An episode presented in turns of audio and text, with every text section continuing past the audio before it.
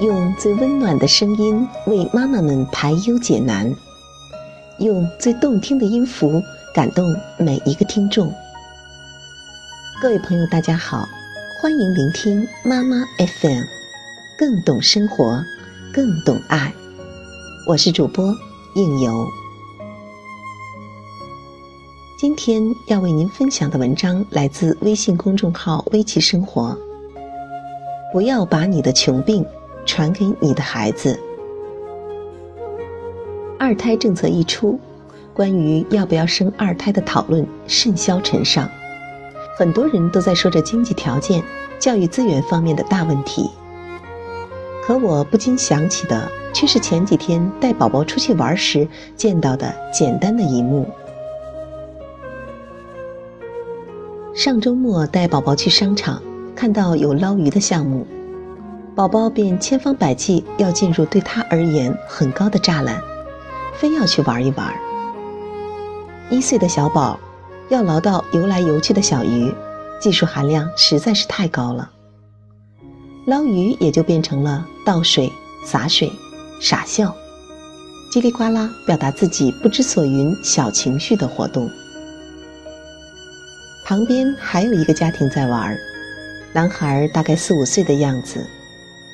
妈妈在专心致志地玩手机，爸爸在看孩子捞鱼。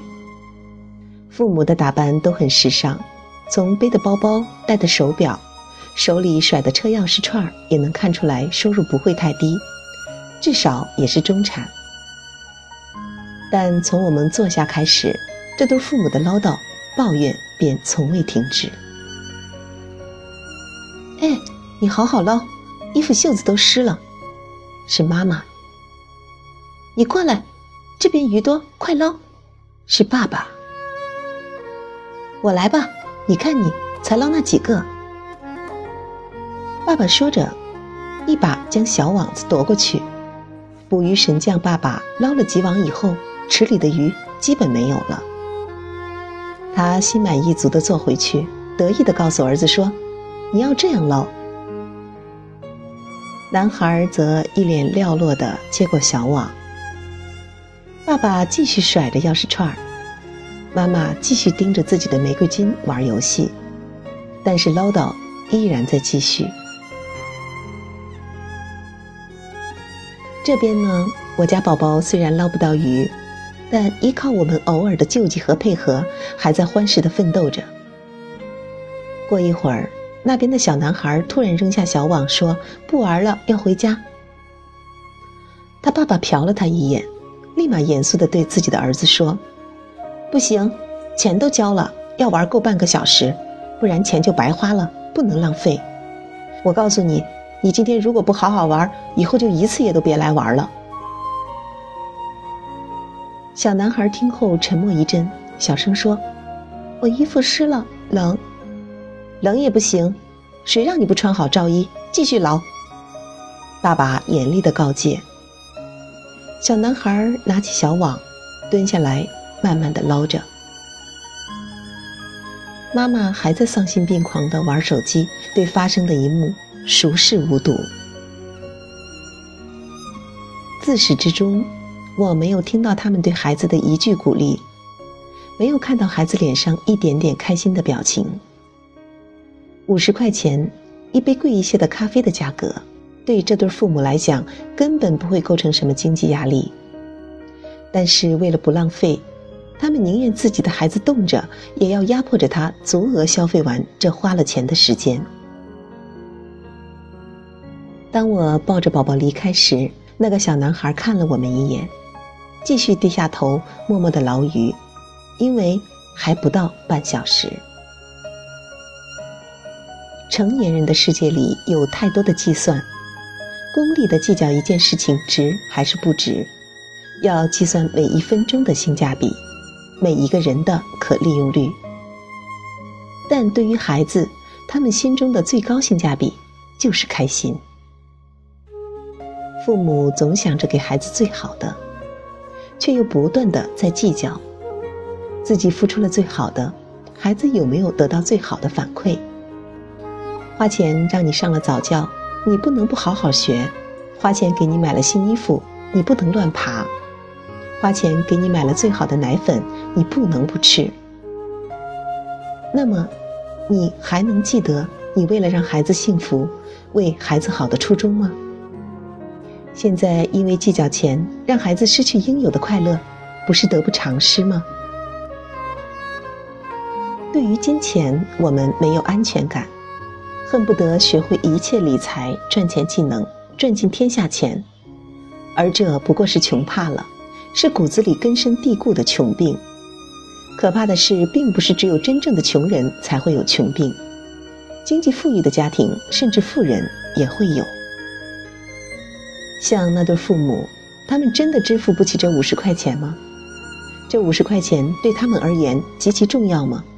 他们只是太怕浪费，也许更因为他们骨子里觉得快乐不值钱。我们的教育告诉我们要节俭，我们的成长经历让我们变得重视金钱，小心翼翼的攒钱理财。但一定不要把这种用钱衡量一切的思维。影响到你的孩子。拿我自己来说，我们家是一个大家族，堂哥堂姐就有八九个，我又是最小的那一个。宠溺自然不会少，但也因此，那些哥哥姐姐的旧玩具、旧衣服都会转移给我。我妈妈也就不再给我买新衣服，用她的话来讲，从这些衣服里挑挑就够穿的了。但对于一个爱美的女孩子来讲，那些旧衣服根本就不可能满足我爱美的心。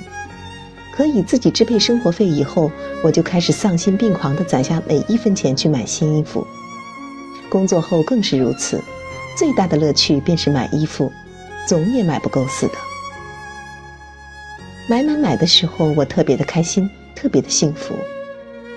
但把衣服拎回家以后，心里便又被内疚感填满。后悔自己买了那么多衣服，觉得该把钱用在其他地方。每次都这样的重复纠结，从来没有酣畅淋漓、心满意足的购物体验。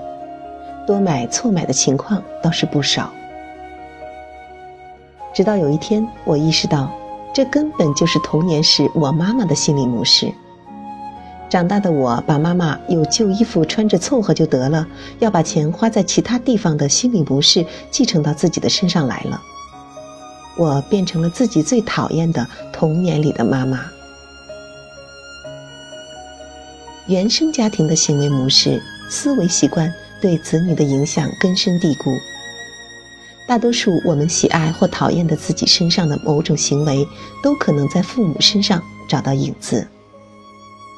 作为父母的我们，现在就要为孩子营造一个健康的原生家庭氛围，尽量不把自己以往不好的心理模式、行为习惯带到现在的家庭里，影响自己的孩子。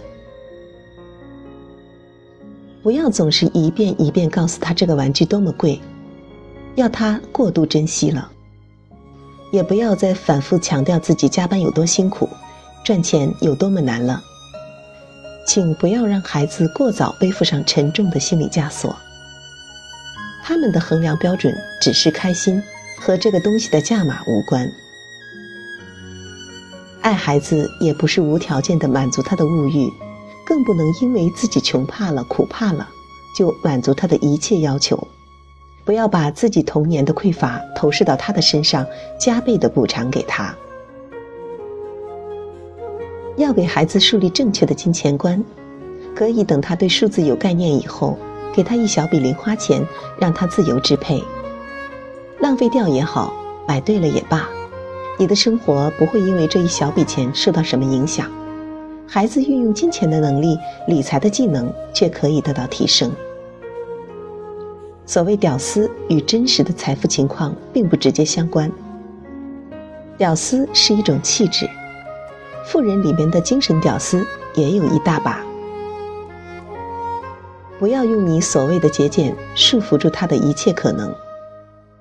从小被金钱束缚的孩子，长大以后只会成为和我们一样的有穷病的精神屌丝。记住，钱永远是为人服务的，而人的终极奋斗目标是开心幸福。纪伯伦的这首诗。一直是我提醒自己的座右铭，也送给你。你的儿女，其实不是你的儿女，他们是生命对于自身渴望而诞生的孩子。他们借助你来到这个世界，却非因你而来。他们在你身旁，却并不属于你。你可以给他们的是你的爱，却不是你的想法，因为他们有自己的思想。你可以庇护的是他们的身体，却不是他们的灵魂，因为他们的灵魂属于明天，属于你做梦也无法到达的明天。